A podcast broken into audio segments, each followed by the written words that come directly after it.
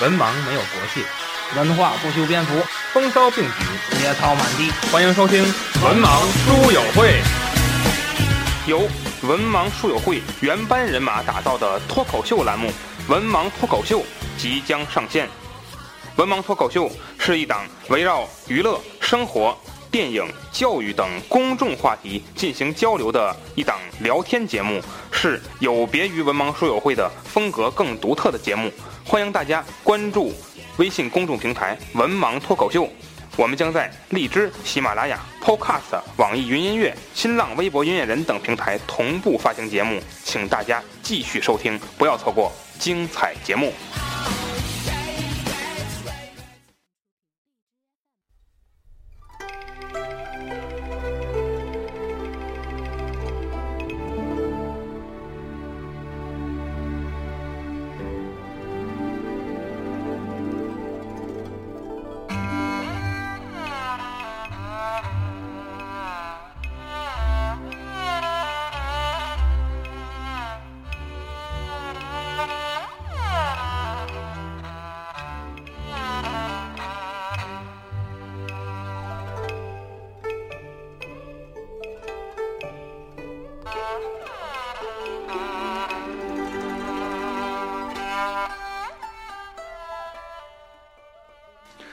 欢迎收听《文盲说友会之文盲说水浒》。说水浒。嗯，我是子平。我是弗朗西斯 fucking fucking your mother every day 大龙。阿飞，卫士，哎，这期还是我们四个人，那么和大家一起聊一聊《水浒传》这本书啊。那么我们上一期呢，谈到了一个《水浒传》里面书胆人物啊，宋江。谁呀？说中共代表是吗？吓我一跳。是两把大爹那个。是哪儿跟哪儿？宋江啊，呃，是这样，起来。呃，这个，那么我们说，呃，上上一期呢，我们聊到了白龙庙英雄聚义，嗯，那么从此以后，宋江和晁盖开始了有在很多事情上有分歧啊，相爱相杀。那么我们这个这个，我看原著是就那么我们可以看，对，这确实这个这一章节我给命名为报冤仇揽英雄架空晁盖。嗯，哎，这一段非常长啊，这段我们快速说啊。嗯，第一个事儿是宋江在白龙庙的时候说了一句话。嗯，当时晁盖人跟跟大家喝酒，说为什么为何独宋哥哥不喝呀？哎，宋江说，不杀黄文炳，难消我心头之恨。嗯，晁盖一愣。嗯，你想啊，晁盖就带了那么几个人。嗯嗯对吧？而且很多士兵是在那场战争中死了。嗯他说：“你你要想接个人救个人还还是可以的。嗯，你现在要杀回去，他已经重重戒备了。对，我杀回去咱们这个很可能很可能容易出事儿。嗯，说白说，晁盖就说完就没把话挑明了，就是说你不能把我们豁出去，啊我们是来救你的，这嗯人情做完了，救完救完你就完了。你干什么呀？你这是？嗯然后宋宋江不听，嗯，宋江不听，这不重要，嗯重要的是这二十九个人突然，嗯你发现突然倒向了宋江。哦突然第一个人是谁？是花荣。嗯嗯花荣特有意思，花荣当时怎么回答的？花荣说要攻这个吴，要杀回江州，攻打吴为军，嗯。嗯我们需要怎么怎么怎么样？啊。大家发现一问题没有？嗯，花荣这儿根本就没有没染晁晁盖这茬，没给晁没有评论晁晁盖这句话，哎，就没有评论你行还是不行，嗯。你去还是不去，没有，直接就说咱们来吧，咱计划怎么打，哎，计划怎么打。嗯。然后薛勇和就说我认识一侯坚，嗯。他怎么怎么样，嗯。好像是有这个事儿啊，嗯。就说我们我们做个内应，嗯，做内应李应，我记得是黄文炳家这个负责这这做衣服的一个师傅，嗯他说这个就礼拜里就行了嗯，啊，好像就是说晁盖这句话就放屁了，哎，就没用了。嗯，从这一刻开始，嗯晁盖可能第一次感觉到危机了。啊晁，盖就知道这个宋江啊不简单，嗯。他好像知道，但是他可能毕竟也是，既然大既然大家要杀就去吧，嗯，豁着去了，反正我来我也豁着去了，嗯。我也没打算豁着回去，嗯，对吧？来吧，就把黄文炳杀了，嗯。宋江亲自宰了，嗯。对吧？把黄文炳给宰了，哎宰了之后，大家心满意足。嗯。回梁山，回梁山的一路。嗯路过了黄门山，嗯。我要没记错的话，嗯。遇上黄门山四杰啊，这叫什么陶宗旺啊、马林、蒋敬，嗯哎呀。还有谁这这欧欧鹏是吧？四个人。陆路之辈，遇上这个露露之辈是吧？哎，大龙大龙刚才说了一个词儿，碌碌之辈，就是碌碌之辈嘛。宋江也没展现武艺，宋江跪下给人磕头，嗯，哎，这玩意儿怎哎么能？，用磕头用磕头反被磕的方式，哎，又一次使用绝招，我是宋公明啊，嗯。你来吧。嗯等于宋江在回到梁山这一路滚雪球似的嗯。顺手牵羊又收了好几个。收了很多人嗯。上了梁山。嗯。我我啊看《水浒》，我要没记错的话，嗯。自从杀了黄文炳以后，嗯。一直到梁山，到梁山，晁盖没台词儿，嗯。嗯。晁盖没台词儿，嗯，这值得玩味的事儿。嗯。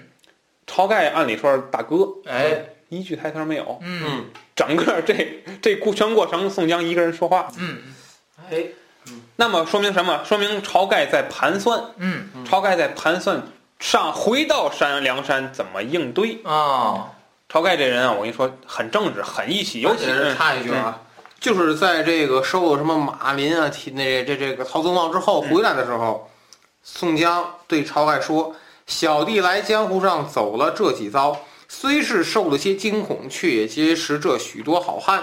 今日同哥哥上山去，这回只得死心塌地的与哥哥同死同生。”嗯嗯按照施耐庵的笔法，后面晁盖的说话嗯没有，啊嗯，晁盖更不答话。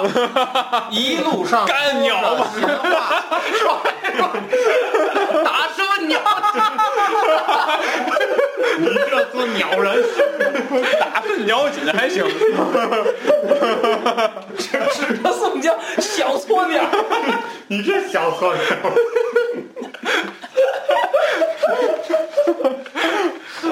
是俺写错了，写错字儿。哎呀，好吧。然后这个什么，然后他们回山之后啊，晁盖特聪明。嗯晁盖干了一件什么事儿，知道吗？嗯晁盖第一件事，上山之后，按理说第一件事，大家先休息一下。休息一下，整顿一下。没有，没有这个啊！晁盖上山直接，嗯。第一这椅子搬过来，嗯。焚好了香，摆好了酒，对对嗯，来吧，宋江，你是头把交椅，嗯。你来吧。嗯。这是一个试探，嗯。这是一一个试探。哎。宋江真你敢做吗？嗯。不哦可能。你看宋江回答，嗯，原文回答，嗯，哥哥诧异，敢蒙众位不必刀斧，嗯，救博宋江性命，嗯，哥哥原是山寨之主，如何却让却让不才做？嗯。若要坚持如此相让，宋江情愿就死。哎，俩人来了一踢皮个，球啊，哎，来了一个事儿。嗯，那么晁盖啊，他跟宋江啊两个人后面还有一个对话，应该还应该还有一段对哎，话。晁盖道，嗯，贤弟如何这般说？嗯，当初若不是贤弟担那血海般的干系救得我等七人性命上山，嗯，如何有今日之重？嗯你正是山寨之恩主，哎，他找这个理由。你不做，嗯谁做？嗯，宋江，仁兄，十年齿兄长也大十岁，嗯宋江若做了，岂不自羞？嗯嗯，你看这两句话啊，这两句话有意思。嗯他这个这个晁盖说什么？你担那血海似的干系，干系嗯来救了我，他不说你宋江有领导才能，嗯他没说，哦他提的是你有恩于我们。对哎，那要论恩那要论恩，晁盖还完了，哦，我也去江州把你救了，哎有道理。对吧？那说明什么？说明你晁盖潜台词儿是嗯，我谁也不欠。我不承认你有能力。嗯那么宋江说什么？宋江也不说你来的早，说什么论年齿你比我大，嗯。那怎么不让安道全当老大呢？哦，对吗？哎，是吧？嗯，宋江他们也不承认晁盖的能力，嗯。他就是推诿了一哎，还下。真是，你琢磨这个道理，对不对？哎，话中有话，是吧？嗯。所以，但是晁盖为什么要这样做？晁盖想说什么？嗯。不做是吧？嗯。不做啊，嗯。永远别做，哦他是这么个意思。嗯但是你看嗯这个一完事儿之后，嗯宋江又开始收买人心，对，什么呢？晁盖做第一位，嗯宋江第二位，嗯，呃，第三位吴用，公孙胜第四位。嗯接着你看宋江反客为主啊！嗯嗯，开始了。修分功劳高下，梁山泊一行旧呃旧头领，嗯去左边主位上坐；嗯，五个人，新到头领去右边客位上坐。二十六个人。待日后出力多寡，那时另行定夺。还有帮腔的，众人齐道，哥哥言极当。那，这人老板人一，丞相妙算，这不老板人一句话但是。我觉得有一定道理，省得起纠纷。不对呀、嗯你咱这边走量吧，嗯你晁盖旧旧部有多少人？你晁盖旧部包括秦明、包括华容这些人，也是宋江的人。对，你旧部坐这头，旧部里边有宋江的人吧？新来的全是宋江弄来的。而且像你说的二十来号，对，你这你分左右坐的话，这头这这头个位数字，那头二十多个，嗯，这不一下就把这个梁山分成两派了，一派是晁派，一派是宋派，嗯而且晁派里还有宋派的人，嗯那基本上都是宋江的人，嗯对吧？而且还说什么以后我记得有句话什么以后再论功，嗯。以后再论功，那按走量的话，这些人论的也不如这些人多。哎，那以后这些人按再排，还是宋江的人排前面，嗯，宋江太有心机了。对吧？而且宋江，我觉得啊，这话坐下都不该宋江，没权，他没资格说这话，你没资格说这话，怎么安排座位不应该老大说了算吗？对吧？他立刻就说了，嗯，所以他又来一回清风山那事儿，就是他还是当老大像子平说，不知不觉的就反客为主，是，而且大家还觉得很好，嗯啊，你很好，很正常。他那大家说很好了，晁盖说什么？嗯，干鸟嘛，对吧？嗯，晁盖心里是干鸟嘛，咱不能说出来，是吧？那么，说了个打顺条去，不要紧，怎么做都行，打顺条去。没办法了，没办法了。然后，那么后边就发生了这个整个奠定宋江地位的一件事儿，叫嗯三打祝家庄。哎，这个事儿，我觉得也是一次权力的博弈对，而而且你看嗯后面还有一个，嗯，宋江受了三卷天书，啊啊，强加主角光环全。家说这个总总得有点封建迷信。那这个三打祝家庄是怎么回事呢？是这个这事儿啊，我跟你讲啊，嗯，是看出来什么呢？看出来第一个，宋江和晁盖的战略眼光不同。对哦，晁盖是什么呢？山上兄弟过得好，哎，有酒有肉吃就 OK 了。嗯，就是因为石谦这几个人就是在祝家庄惹了事儿，嗯，然后这个杨雄和石秀把石谦石谦石谦上来被逮起来了，嗯。对对对，他俩去梁山上这个求求奔，对求援兵的时候，晁盖好像想把这两个人就是开着想想绑起来，好像赶出去是吧？哦宋江给劝住了，我记得。对对对，朝外还说说你们这干这事儿是吧？这这还冒充我梁山好汉，哎不不弄死你们就不错了，对对对对对那滚滚吧！就晁盖这晁盖这话没错，对。没错，你冒我的名惹了事儿，嗯你现在找我来，但是宋江这两个人前脚刚赶出去，嗯宋江就出出面了，就开买始说，买好，哎，对对对对对就这。样子平所，就是战略眼光不同。嗯嗯宋江是什么呢？本来祝家庄、扈家庄、李家庄三庄结盟，嗯，对梁山是个威胁。是，个威胁。而且说白了，他们属于朝廷，对，就是说朝廷如果不打你嗯。则了，如果打你，祝家庄就是个事儿。这个而且插一句，嗯，晁盖是什么？我已经是犯事儿的罪犯，对吧？对，我在梁山上，你朝廷不打我，我就不打你。我就逍遥快活的。嗯，对，宋江可不行，不甘寂寞。他不是不干净，就是这个祝家庄是战略要地，嗯。你这得给打了。这个嗯。就是好我我看过一些这个评论的嗯，就讲的他这个庄嗯。是一个什么组织嗯，就是他什么祝家庄也好，扈家庄也好，李家庄，陈家庄、这没有，没有就是呃王家庄、不是这个孙家庄、这个什么呀？就是龙家庄，他北宋的政府好像是类似于一种团练民兵的意思，他不算正规军，嗯。但是好像政府呢还给予一定的支持和补助，是是是，用以对付这个地方的贼寇，嗯这么一种组织。嗯所以他从本质上来说，他还是算政府，哎政府支持的。嗯总而言之吧嗯，这个宋江呃宋江就借这个机会嗯，就去攻打三三家。哎，那么攻打三家的时候呢，嗯，这个这里边又有又有一个人 太精彩了。叫扑天雕李应，哎，这个这个人在里面扮演了很不光彩的角庄的庄色，主，扮演了不光彩的角色，嗯，左右摇摆的这么一个人。啊，这那么宋江就怕猪一样的。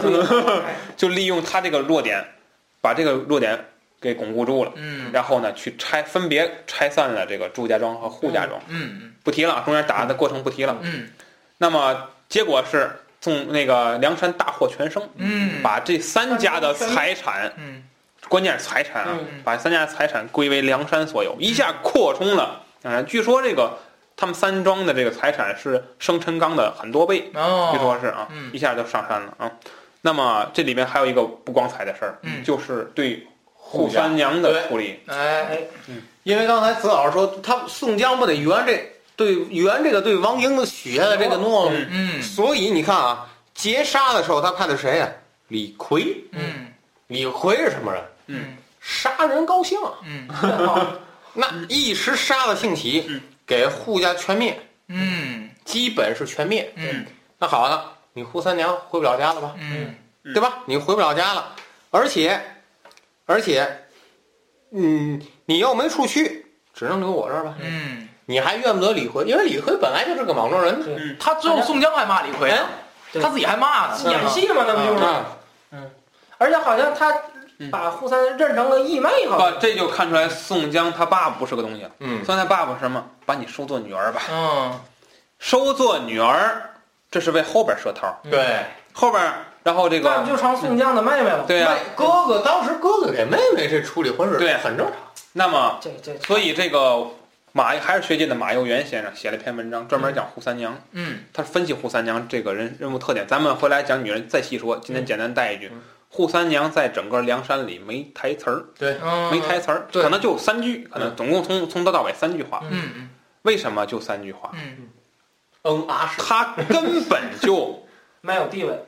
他根本就对这个团体不认同，嗯嗯甚至说是仇恨这个团体。对嗯他仇恨这个团体，嗯你们把我全家杀了，嗯又把我卖了，嗯还把我认作兄弟，嗯什么意思？嗯，对不对？还把我嫁，我本来的对象是祝彪，对，那是一表人才啊！嗯这是什么？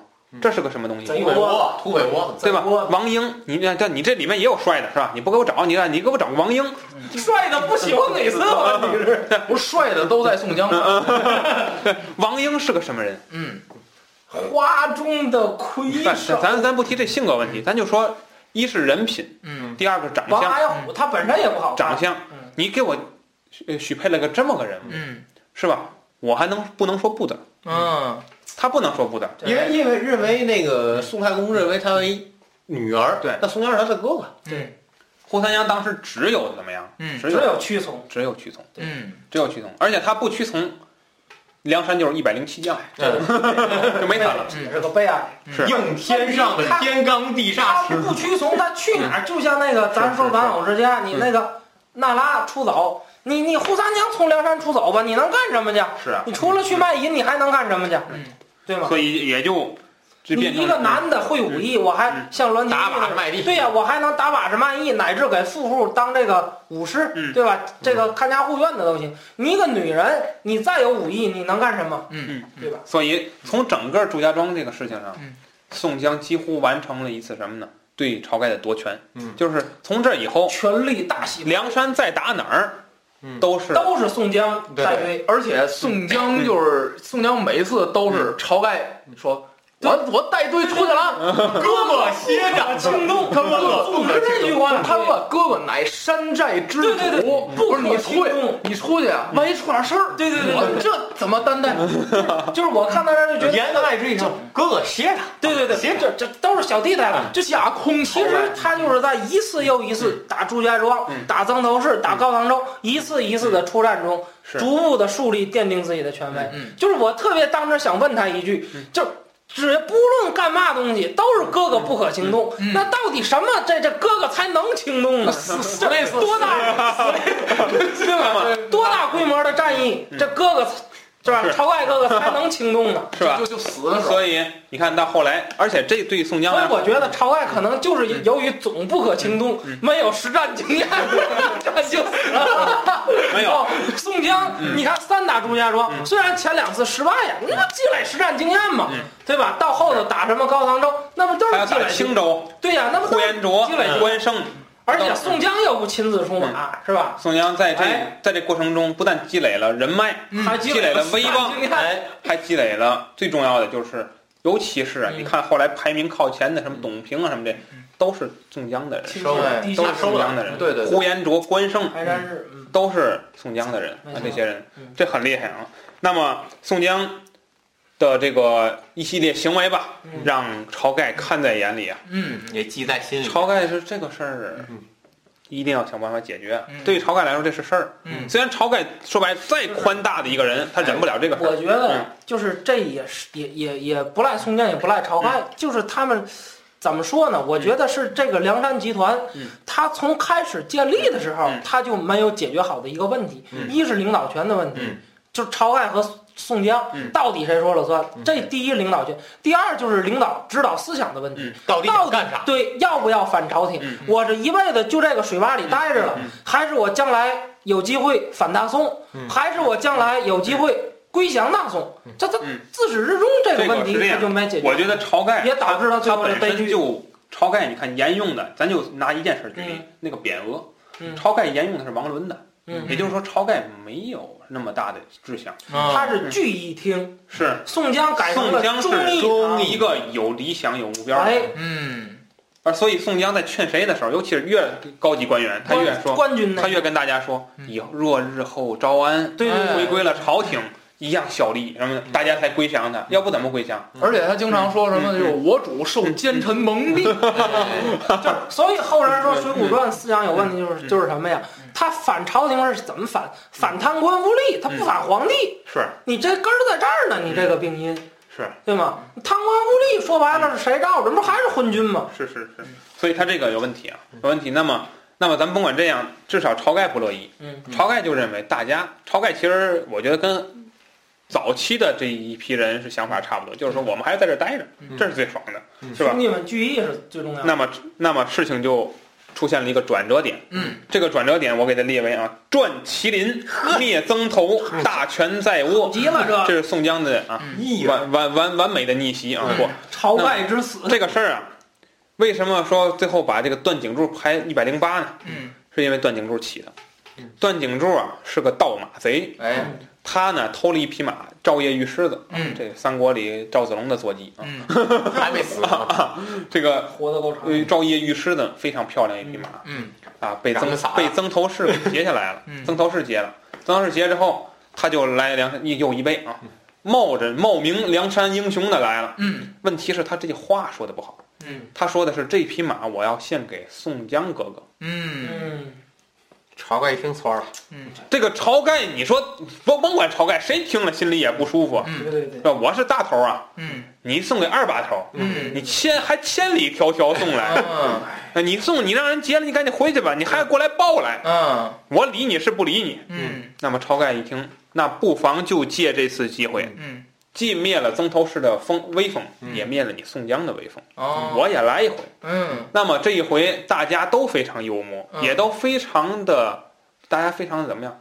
潜意识啊，嗯非常协调。嗯去吧，给我不拦着大哥，你去嗯是吧？你去，你爱带谁，我不让你带，对吧？不用不要出，是吧？谁也别出。那那么三忍跟他走了。哎晁盖就带了一批老刘刘刘刘还有刘唐、林冲这些，带了一批老臣去了。嗯嗯那么这有勇无谋的一批人去了。那晁盖很不幸中箭了。中箭。嗯，这个后来嗯后来也有研究啊，就研究这支箭是不是史文恭射的。嗯，后来有人研究，因为《水浒传》你自己读，这个箭不是史文恭射的，没就是那箭上有没提。嗯对没提，嗯那么不管怎么样，但是肯定是曾头市方面的人。对，所以那么这就到一个问题了，什么问题呢？晁盖中箭，嗯。晁盖中箭，那么大家一看毒箭坏了，嗯可能晁盖性命不保。而且就是嗯。那个原文当中有有一句冒死抢回，嗯。特地的在原文当中写了是嗯谁冒死抢回，三阮、刘唐。嗯，嗯。是，其实其他人去也有去了几个，嗯。也去了几个，不是光这这几个人去了。嗯。但是谁冒死抢回的晁盖？嗯。嗯，这几个人。嗯，肯定的，这几个人最忠于他的。对，所以晁盖这个时候，宋江呢赔了三天，据说是赔了追赔了，嚯！嗯 追赔三天啊，也反正也不给治啊，就是追赔啊，嗯追赔了三天。就是耗着呗，晁盖啊，可能是感觉差不多了。嗯差不多。我觉得晁盖这个时候啊他做了一个错事儿，嗯，为什么？因为我觉得无论怎么样，嗯，这个山寨只有宋江能当老大，哦。就至少在这个情况下，只有他能当老大。嗯。我觉得至少你从现在这个角度来讲，你得让他当老大，嗯你得让他稳住。嗯。结果晁盖说了句，这个梁山整个这里面很经典的一句话，嗯。晁盖说了句什么？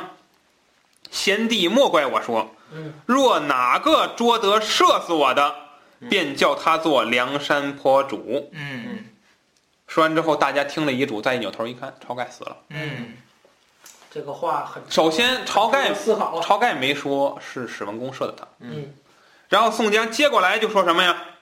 说晁盖哥哥说了，谁抓了史文恭，嗯谁就做山寨头领。嗯嗯，他第一次改了个改了一句话，哎他把这词儿改了，嗯改了谁捉了史文恭？嗯为什么呀？嗯多新鲜呢！嗯小兵射的，你把小兵抓了，你说那谁都能抓。哎史文恭可不是谁都能抓，嗯没错。对吧？先给他抬个高度，嗯抬完这个高度之后，嗯，而且还有一个问题，晁盖说这句话，就是在大家谁也不知道是谁射的情况下，这就是个无头案子，嗯对吧？所以说宋江他如果为了达成他捉住一个人的目的，嗯他必须先缩小范围，嗯确定就是史文恭射的，嗯对吧？否则是晁盖这个话说了等于白说。嗯抓住射我的那个人，嗯嗯大家都不知道谁抓的，嗯。你怎么弄？嗯这对宋江来说也是个难题。但是我觉得因为你看啊，当时射箭的时候是什么呢？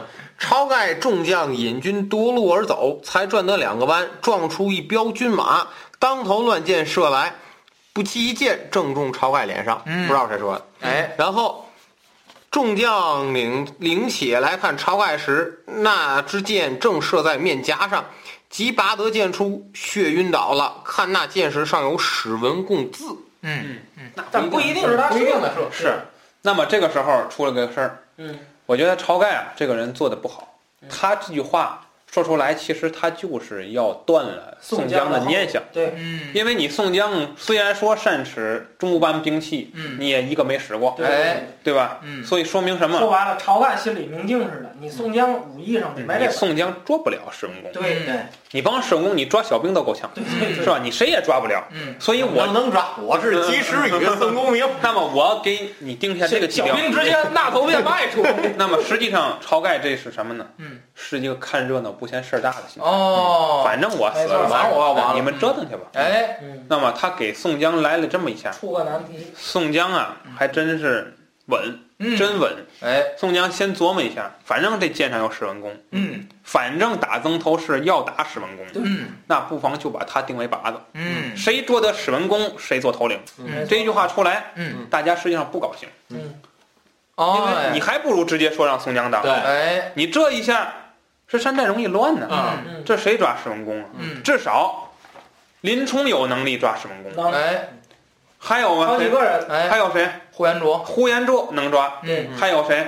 还有一个那秦明可能有能力能抓，嗯嗯等等吧，还能有那么几个嗯都能抓嗯申公，让谁抓？嗯谁抓谁当老大？嗯大家不服啊！嗯大家没人会服的，除了宋江当头领，没有人会就。说白了，而且出了个难题。第一个是没人服，嗯第二个嗯都灵啊，嗯 都不当，都得抬着宋江当。嗯所以这个问题就就到什么程度？就是说能能当老大的抓不了史文恭，对，能这就是个抓史文恭，悖论，能抓史文恭的又不敢当老大，哎。但是又在这个情况下不得不遵照晁盖的这个遗嘱。就。等于晁盖给大家出了一个两难的问题。是，嗯。而且你看啊，吴用多会来事儿啊，哥哥听禀，治国一日不可无君，离家不可一日无主。你用理论，你来吧。嗯。然后宋江说：“今日小可全当此位，嗯。待日后报仇雪恨已了，拿住史文恭的，嗯，须当须让此位。嗯。他就把这个事情啊先冷一下，对。冷一下之后，但是你看啊，嗯。他不先当着了吗？嗯。然后立马办了这几件事儿。嗯，第一个改忠义堂，嗯。聚义厅改成忠义堂。嗯。第二个开始什么山寨人马分作六寨等等，嗯。乱七八糟，嗯，他就重新部署人事了。重新部署了。嗯。说别说白了，他就首先让晁盖的旧将嗯。先明白一事儿，嗯。现在我说了算了。嗯。第二个就是先不打史文恭，嗯。咱我得先琢磨琢磨怎么让我抓着史文恭，嗯。我得抓着，我抓不着我当不了老大，对。他得琢磨琢磨。其实理论上。第一件事儿应该先把这个晁盖事儿发送了，嗯。第二件事儿就立刻兴师去打史文恭。嗯。但按理说这是对吧？这正常，他不这样。嗯。那么他和吴用就琢磨出一事儿来，嗯。说这个不管是谁，在梁山里头的这些人嗯。都有点威望。对，谁抓了都有支持者，嗯。只有让外人抓，嗯。一点儿威望都没有。而且当时啊，嗯。为什么不打史文恭？嗯，你看吴用，庶民居丧，尚且不可轻动，哥哥行师，且待百日之后。嗯。其实就是给他们思考考虑赢得一段时间。嗯，为什么不打？嗯，咱得先守丧。守丧之间能研究出不少事儿啊。是，所以他们就选定了一个人，嗯，这个人绝对能抓史文恭，嗯。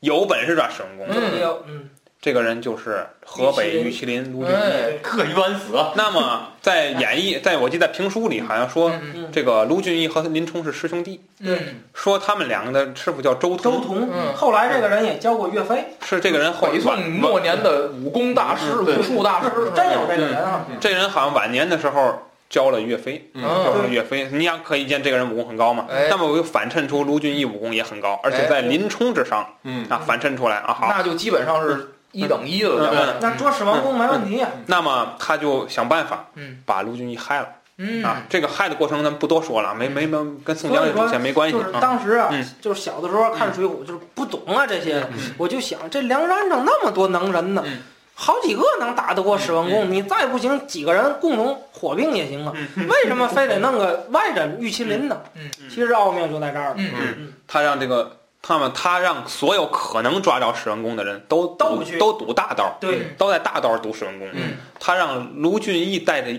燕青带着一彪人马对，去赌小道，嗯而那是史文恭如果落荒而逃，他必经之路。竟必是吧？看似是担着卢俊义，嗯。哎，你你跟这没戏。实际上，他把这条道就留给了卢俊义，嗯。让卢俊义先抓着。嗯。卢俊义抓着史文恭，李逵就哭了。李逵就说：“啊，应该没让哥哥当成，是吧？还挺不高兴。嗯实际上，这全是嗯宋哥哥。实际上我反问一句，就我以我个人反问一句：卢俊义，你敢当吗？嗯，卢俊义后来卢俊义也不傻这呀。点非常精彩。后 来后来那最后那特别精彩，那个 卢俊义跟宋江俩人各种让。嗯对啊，这个这个让的桥段，一会儿让安老师给大家找个原文啊。嗯这个把史文恭抓来，砍了史文恭，对，大家排行啊，排行这个把一第一把交椅搬到卢俊义的面前啊。嗯卢俊义，留下了悔恨。嗯卢俊义，你说他敢，他他得做什么？椅子呀，在卢俊义面前就不是椅子，烫屁股的那个铁板呢，这是。卢俊义怎么办？嗯卢俊义没有办法，卢俊义只能让，就说你看，对吧？我这个不不不行，是吧？我不行，我我不行干不了。那么让宋江，宋江得把这个人家晁盖的遗言哎人家嗯对我们朝天王说了，嗯。谁抓得史文恭，嗯。谁做头把交椅，那就是您呐，嗯。嗯。卢俊义。那么咱按咱今天投票的这个逻辑来说，如果投票的话，嗯。我跟你讲，卢俊义是零票。肯哎定的，卢俊连燕青和卢俊义本人都不投卢俊义。卢俊义，卢俊义就一句话，嗯啊，嗯。兄长妄自多谈，卢某宁死，实难从命。嗯。你让你看这会儿吴用，嗯。对，吴用他说什么呢？兄长为尊，卢员外为次，众人皆所服。兄长若如是再三推让，恐冷冷了众人之心。哎。然后吴用目视众人，嗯。什么意思？帮腔来呀！那么赶紧表第一个李逵，嗯。啊，李逵，那个，呃，如果呃你只管让来让去，去做肾鸟，打圣鸟群，我便杀将起来，各自散伙。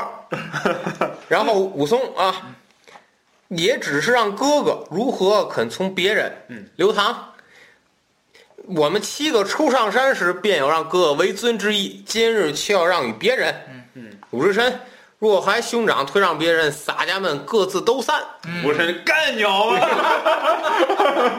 一句话，你这搓鸟人，你们再带荡来荡去，嘴里头淡出鸟来。那么这个时候，呃，宋江很聪明，宋江表了个姿态，嗯怎么办呢？嗯这个事儿这样，哎。既然大家这么说了，嗯，咱们公平竞争。比试比哎试，，咱们啊，一个打东平府，哎。一个打东昌府，嗯。谁先打下谁当老大。哎。两人把山寨分成一两半儿，对。你带一波人，我带一波人。对，所以说嗯你你卢俊义那波，他敢嗯嗯先打下，他这个，那么大家看看他给卢俊义什么人？卢俊义部下，嗯，吴用、公孙胜，嗯，呼延灼、朱仝行，我觉得有有几个硬人儿，不是但是。不是不是都是。起掣肘作用，我觉得。都是宋江的人，而且，嗯，我看的是金批版本，嗯，金批版本他在后边说了，说这个不是一开始打打不下来嘛，嗯。然后后来等宋江来了，嗯，记得那点儿吗？嗯，宋江打那完了，不，宋江打的来帮卢俊义来嘛，然后宋江来了，嗯。卢俊，然后吴用跟公孙胜两个人，嗯这吴用就先生说我呀有个计策，然后那个金圣叹先生在旁边批注。何不早用？后边我欲问之，然后公孙胜出来说：“我可做个道法。”然后金圣叹说：“何不早做？我欲问之。”你眼看着宋江给卢俊义的是这么厉害的人但是他嗯为什么给这么厉害的人儿？对不不办事儿，嗯，对，这个就是让大家看，你看我给你这么厉害的人了，你还是晚于我，这可就不是不赖我了，你别怪我给你分配的人手不行。但是这个，嗯这个两个人分别打嘛，其实你看啊，第二次篡改了这个晁盖的遗嘱，哎，又篡改了一次。嗯以前是谁抓得那是我的人，嗯，现在变成了谁先打下东平府或东昌府。这就是宋江又一次巧妙的对客为主。等于你看啊，经过两次实验，嗯。两次篡改，他就顺理成章了。嗯。那么说白了，卢俊义其实打不下来东平府，他东昌府他根本不着急，嗯。打不下来就我也没想打，我就为了让你先当，嗯，对吧？那你先当，打完了，对对，再说嘛，对吧？我要卢俊义走，咱先回山。对吧？打吧，对吧这个？那么耗耗着吧，耗着，等你打完东平府了，把董平收上山了，嗯那么我这在对付这梅雨剑张青，嗯是吧？那咱有的是办法对付你，对对对对吧？说白了，单挑卢俊义都不怕，嗯，对对吧？怎么打不下来嗯？有的是办法打啊。卢俊义说还不如我自己去，我派这几个破人儿在这搅和在这儿。吴用跟公孙胜，对不起呀，卢员，我们刚才没想起来，对，这刚才犯病来的。不是不用说，我搁搁搁半拉站着，我就是不说。我早知道有意思，跟我就不说。我这脑血管爆了，公孙胜，我刚才治骨裂来的，那么想起来。那么在这两次战役之后，嗯梁山基本上完成了大聚义。哎大聚义一百零八个人，嗯归毛头一算，一百零八个人，嗯排座次。嗯那么这个座次很有趣儿，就是我插一句啊，就咱刚才说到这儿，我觉得这个宋江他这个手段也显得很高妙。嗯就是这个他们把史文恭给弄死之后，嗯他并没有说当时两个人让来让去，嗯。就决定了宋江当老大，卢俊义当老二。他是又起波澜，是。去打东昌府和东平府，对吧？也能看出这个人他手段很深远，嗯，对吧？最后变得合理，让这个事儿越来越合理。对，对，让这事儿变得很合理，嗯也合大家的意。哎，哎，那么最后梁山排座次一百零八人，嗯，哎，使了个计策啊，嗯让这个谁呀、呃，吴用还公孙人胜造的石阶造了一个？石碑，嗯上面刻好了这一百零八人啊。硬说这石碑是天降老天克是，因为确实，老天爷哪有那仙姑不是可但是？你不得不说，放到谁这一百零八个人都没法拍，嗯，对。排不了，哎，排不了，那怎么办呢？嗯。找了一个理由来拍嗯。啊，找了一个理由是天排的你们。哎，那么，但是你说天排嗯，这里边有没有仁义？仁义哎全是仁义，是是。而且这个仁义大家仔细看，嗯。嗯，除了呃这四这前面这四位哎。宋江、卢俊义、吴用、公孙胜以外，嗯，然后是什么呀？嗯，是马军领袖。哎，嗯，马军领袖完了是谁？步军。是管财务的哦，管财务的，嗯，说明什么？说明这哦，柴柴柴进是柴进和李应哦，对对排第十和第十一。对对对，你仔细看到李应这儿，嗯。你仔细想啊，到李应这儿，嗯。前面这帮人嗯。还还得把什么关胜、关州刨去了，嗯，之后是梁山真正的掌权者。哦，哎，对，你仔细发现，连公孙胜其实都不是掌权者，嗯。哎，宋江、吴用，包括这个这个这个谁，那个刚才说柴进嗯。等等人，这几个人是梁山真正的掌权者。对对，是这些人是什么人？嗯，这些人一个是元老，亲信就是一个是亲信，一个是权贵。嗯，哎，你看他为什么？你说关胜有什么功绩能排第五？哎。我就想问问，有什么功绩能排第五？嗯嗯呼延灼又怎样？嗯。就因为他们身份呢嗯，都是官军呐，是吧？官中人，政府中人，你你仔细看看，包括秦明又怎样？嗯。嗯。啊，秦明那那那那那论人品论什么的，他也排不到那个位置，后边比他厉害的也很多嘛，嗯。排不到。为什么他们排前面？嗯。是要他们的威望，嗯。因为这些人如果招安的话，朝廷第一批看到是这些人，嗯，朝廷是对他们还是有一定的容忍度的。哎，哎，这些人以前朝廷旧将嗯，尤其像关胜，尤其像呼延灼嗯，朝廷会不会拿他们怎么样？嗯。嗯，因为看到。嗯。后面还有啊，后面是后面完了之后嗯不嗯，后面这个财务完了之后是步军统帅，哎，嗯。是鲁智深和武松嗯。等人步军统帅，嗯。再后面是水军统帅。嗯这个排完之后，这个基本上就是三十六天罡排完了，嗯地煞还是那么排的，嗯先排马军的，嗯，再排步军的，嗯再排这个中间穿插能人巧将，嗯是这么排的。嗯它是有一定顺序的，嗯，可以看出来，而且它基本上兄弟相连，夫妻相连，对对对，嗯少有的像什么穆弘跟穆春离那么远的少嗯，大部分是连着的啊。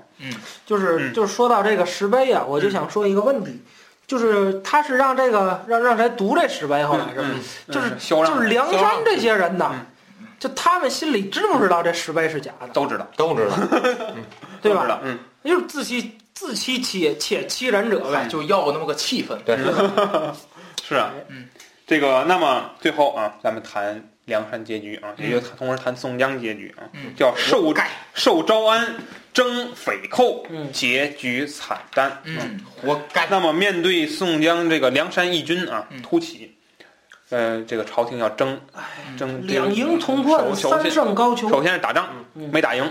嗯，其实本来啊，朝廷是第一次有一次要招安，嗯，有人第一是那个次招安，那个谁，苏元景那次。但是梁山不去，嗯。梁山就这么去没意思，哦，我得让你知道知道我的本领，哎，甚至把高俅都捉见识了，见识我的手段。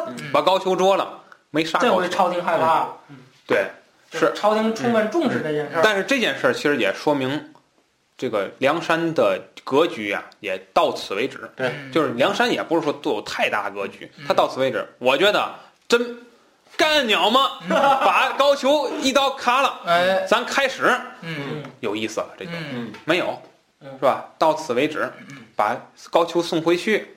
就应该是什么呢？杀到东京去。夺了鸟位，夺了鸟位。我跟你说，你做个大皇帝，我做个小皇帝。不是，但是从上李逵的设想什么吴用做丞相啊，我在哥哥麾下做个战殿将。哎呀是吧？那么，那接受招安之后，嗯又征辽、征田虎、嗯征王庆，还有最后征方腊。嗯那么这书也很有趣儿。那么从这里边能看出来《水浒传》的成书过程，嗯就基本上来说，它是先有的这个受招安嗯和这个结尾。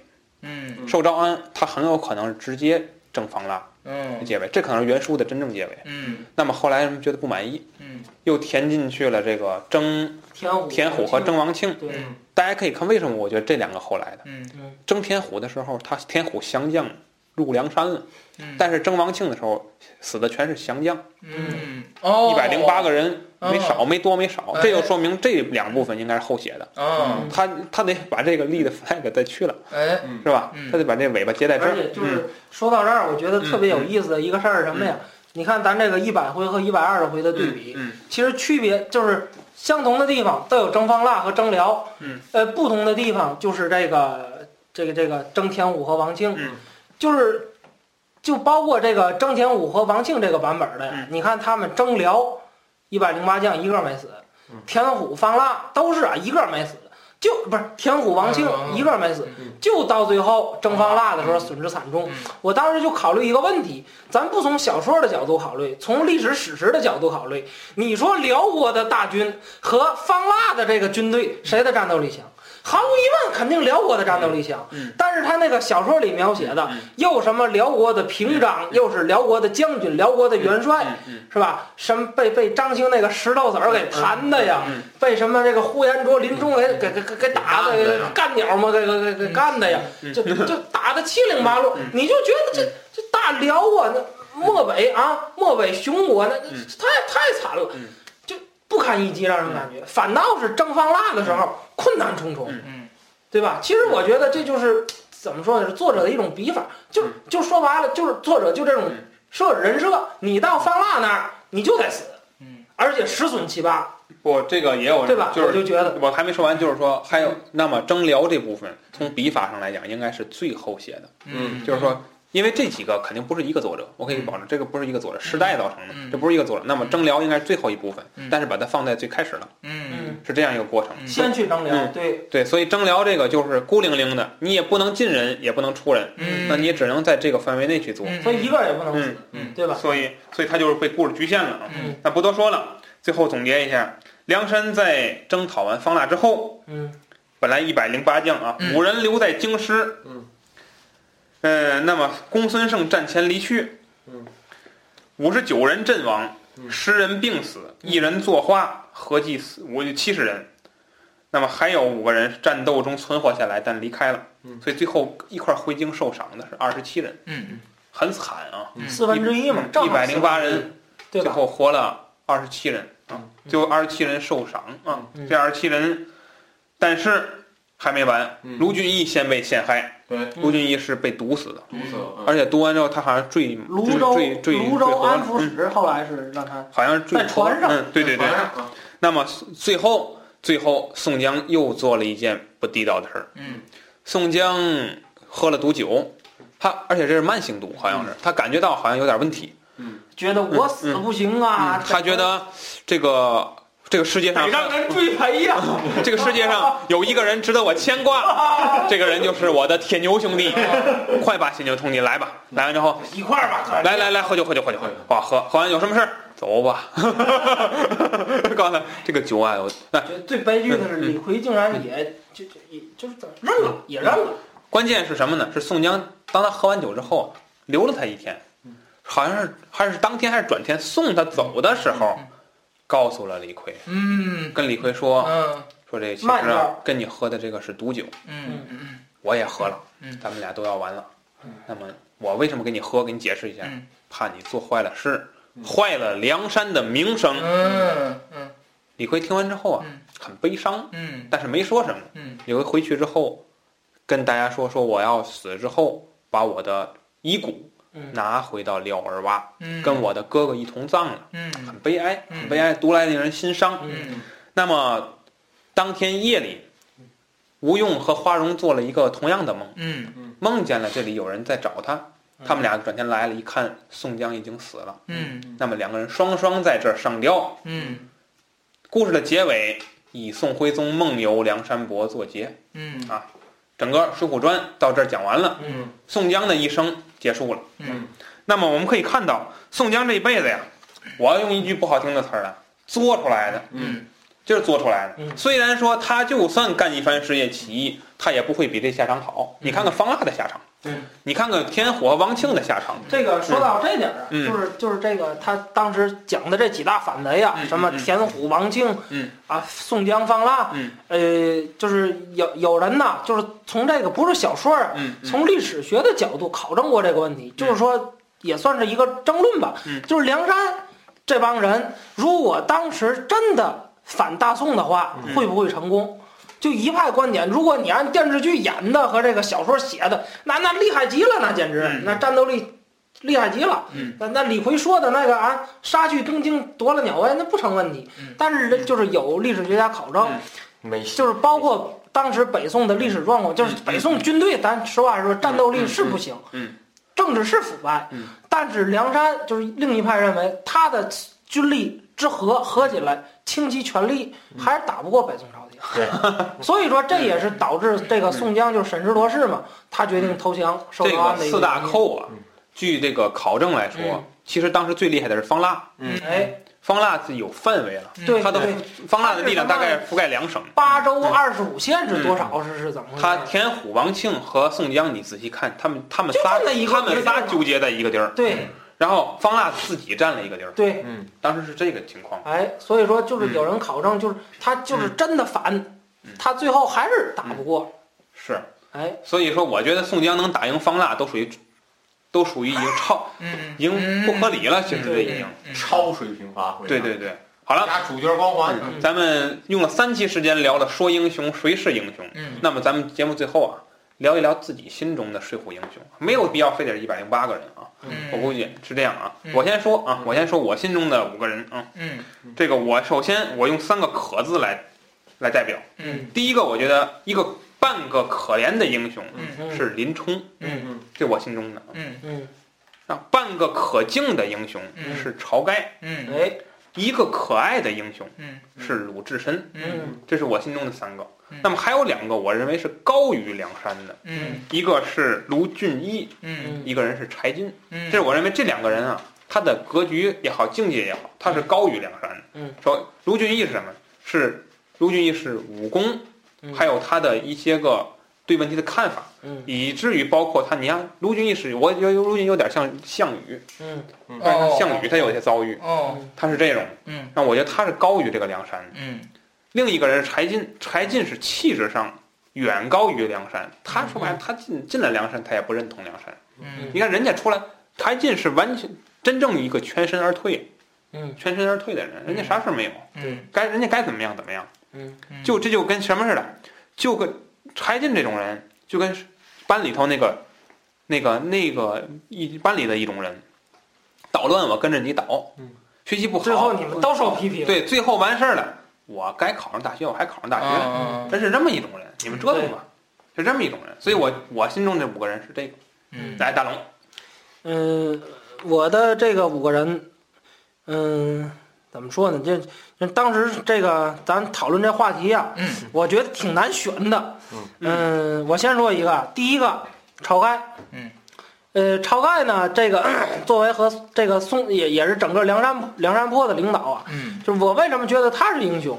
我觉得他就是从一件事上，我就觉得这个人怎么说够英雄，讲义气，够个汉子。嗯就是劫江州法场的时候，全伙下山，晁盖完全可以不去，因为去的那些人已经很能打了，嗯什么花荣啊，这个那个的，嗯但是他还是亲亲身这个冒险去救他这个宋家兄弟。嗯所以从这儿，我觉得就甭管以后两个人怎么样，这个心存一计也好，怎么样博弈也好嗯，在当时来讲，我觉得他是个英雄。嗯嗯这是第一。第二呢，我觉得鲁智深，因为咱刚才也都同意，对吧？鲁智深可以就像子平说的，是个可爱的英雄。嗯真英雄就是敢于拔刀相助，嗯救金氏父女，嗯救刘太公全家，对吧？嗯乃至后来所有的事儿，包括他跟林冲，嗯就是萍水相逢，嗯就是看不惯高衙内欺负林冲妻子，林冲都忍了，他忍不了。嗯要是旁人，你跟我有什么关系？你是你摊上这事儿的主人公，你都不着急。嗯所以从这角度来说，我觉得鲁智深是个英雄。嗯，这是第二。第三呢，呃，前期的武松，我觉得嗯就是呃，可能受电视剧影响比较大。我觉得你看这个武松，他在前期，包括打虎也好，呃，包括这个在这个怒杀西门庆，还有这个呃，到了这个牢城营里，就是施恩他，让跪下，就是不跪。嗯包括在监狱里和犯人说的那些话，就是武松，就是咱刚才说了，这个人自高自大是一个方面但我觉得他有一种什么性格，就是你你顺着我来，或者当然这也是他的一个缺点啊，你捧着我来，我认；你越跟我来横的，我越不搭理你这套。嗯。你我愈强更强，嗯嗯。我觉得这是一个英雄的一个性格上的特点，嗯。尤其是前期的武松，那后期就不说了。我觉得，哎武松他主要就是这是可取英雄的气质，，你看林冲有英雄的实力，就是没有英雄的人格。对，你看 林冲也是，他他我就觉得不，你看他八十万禁军教头，嗯。两个那个押送的嗯。都能折磨他，嗯。这要是搁武松，我觉得难以想象。嗯所以说从这点来说，就像子平说的，你甭管他做的什么事儿吧，他最起码有这种气概。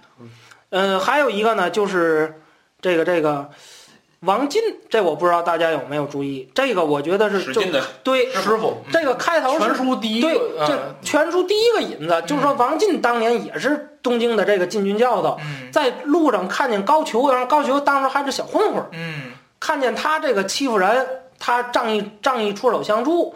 到后来，王进当不是高俅，这就是他爸爸吧？是王进王进他爸爸就是王进，王进。嗯。然后这个高俅当了太尉之后，王进那作为低级的武将，肯定在他之下，他就折腾王进。嗯好像有一个什么私走延安府，王进就背着他老母亲就就啊，跑了。对对对，对就从这儿来说，我觉得他也是英雄，因为他跟鲁智深，我觉得具有类似的性格，嗯就是看你不顺眼，你欺负人就是不行，我就是仗义直，我我没有什么冤，我跟你没有私仇，我看你欺负人，我就是揍你，嗯所以我觉得他是个英雄。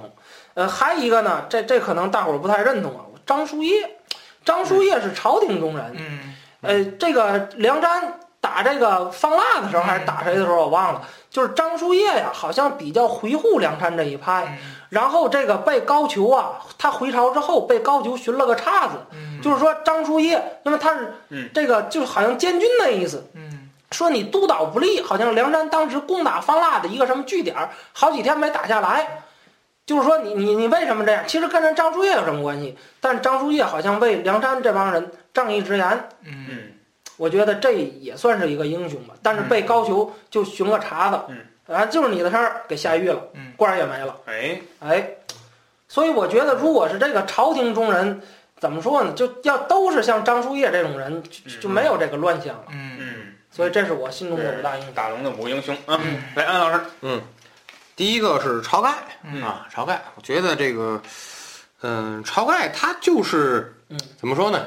作为英雄，作为那个时代的英雄，重义气，嗯啊，中义气，甘为这朋友两肋插刀，像救宋江，这个是最重要的特点。对。甘为这个，你想他救宋江的时候，就像刚才大东说的，他可以不去，对，但是还是去嗯，而且即使宋江和他进行这么多博弈，嗯，但是他也没有说撕破脸怎么怎么样，对嗯对吧？维护了这个这这个整体，嗯。啊，这是这是一个。第二个是卢俊义，嗯。其实我觉得卢俊义还有我后面选的柴进，嗯，跟他们根本不是一路人，不是一路。人家根本不是一路人。嗯，从这个言谈，从这个思想，阶级出身。包括从这个处事，对，跟他们根本都不是一路人。嗯，呃，这两个人，嗯，没有什么像那个，我一句话，梁山这个土匪窝子，嗯。他们两个没有身上那种土匪气质。对，贵族气质，啊，没有这种土匪气质，文质彬彬的贵族气质，对，没错，嗯。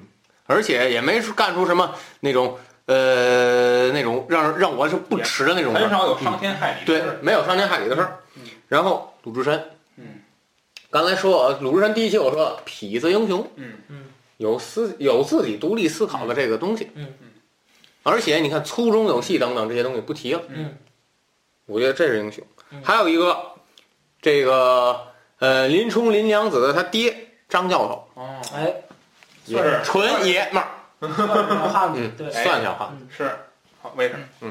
呃，特别遗憾啊嗯，嗯，没有一个英雄，在我心目当中没有一个英雄。呃，《水浒传》这这部书，嗯。嗯，压根儿 压根儿的他的价值观我就不认同。嗯。呃，里边的每一个人，呃，就是做过我认为的好事儿，嗯。但是也没有任何人就是从头到尾我都认同的。我就问你，张教头，你为啥不认同？呃，我我我觉得按照我觉得按照我的理解，嗯呃，张教头也不是好人，我觉得按照我的理解，如果我就说张教头啊，如果我是张教头的话，我应该去把跟着，高不岩是不是不是，我我会跟着林冲搬家。啊，嗯，嗯，就是他发配到哪儿，我把我带着我闺女到哪儿还跟他过。不是我我插一句，嗯这个也得考虑实际情况，我觉得，反正我就觉得就是，呃，但是我觉得文学作品嘛，我觉得最好的一点就是什么呢？嗯人无完人。哎，如果真的是我真的觉得就这人没毛病的话，我可能也不真实。没毛病，一般的那真要是一百零八个英雄的，而且我认为就是，而且我认为就是这里边每一个人身上都有值得我们。我一开始想，我一开始觉得，嗯呃，我我我我我觉得啊，就是潘金莲的身上嗯也有英雄的气质存在，就是他反抗那个，追求幸福，对对对对，追求幸福，我觉得这也是一种对。当然，他谋害亲夫，这又不是英，但大家看咱说晁盖，对吧？嗯为朋友两肋插刀，但是你说他最后那种，刚才子老师说嗯看热闹不嫌事儿大那种挑挑唆那种，其实他刚开始干那些事儿，你确实也让人不耻。包括甭管人家人啊是义义有义之财还是不义之财，对，所以我觉得这里边没有任何一个人是是我心目当中的能够。我认为英雄就是，我认为英雄呢，就是你可以做错事儿，嗯，可以做可以做错，谁没有任何一个人不犯错，嗯，但是这里边的人，我觉得不单单是做错事儿的，就是嗯。我觉得他们价值观就在这儿。好吧，嗯，好，嗯。我们用三期的时间啊，聊一聊《水浒英雄》啊。嗯最后那魏老师总结啊，说英雄谁都不是英雄啊。我我反正我觉得是这样。说英雄，魏只是英雄。好吧，这个这个这个结尾啊，那个咱们就以这个最后我们的点评啊，《水浒英雄榜》啊，最后每个人列了一个。嗯那么我们总结了《水浒传》的四个主要人物啊，嗯讲了一讲这些故事。嗯那么我们将在后边啊，再聊一聊《水浒》中的恶人，嗯水浒》中的女人嗯和《水浒》的各种续作，嗯。以及《水浒》的收藏啊等等啊嗯，再简单聊一下其他的方面啊，嗯也希望大家继续合作啊，嗯继续收听我们这个内容，嗯并在我们节目下方留言。比如说这一期你对宋江是什么看法？嗯你觉得我们这个里面哪些意见是不同的嗯，都可以你对大龙什么看？没 有没有，都可以去分享书啊。不是那个 大龙干鸟吗？打山条筋，那个，这些小撮鸟，我觉得咱们不要评不不要评论那个逝者。还能还阳？好吧嗯，那个我们这节目就是这样啊，感谢大家的收听啊，干鸟，这鸵鸟打山条筋。啊！我看哪个小鸵鸟敢留言。好，感谢大家收听，这期节目就这样，大家再见。再见。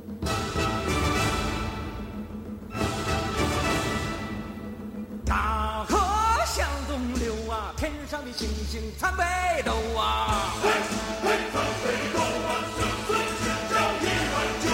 说走咱就走啊，你有我有全都有啊。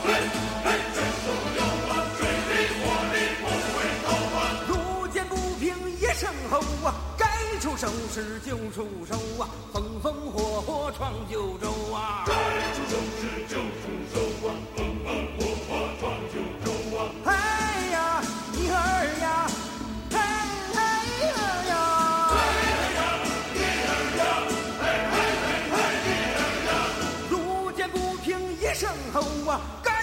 出手时就出手啊，风风火火闯九州啊。嘿嘿嘿呦嘿嘿。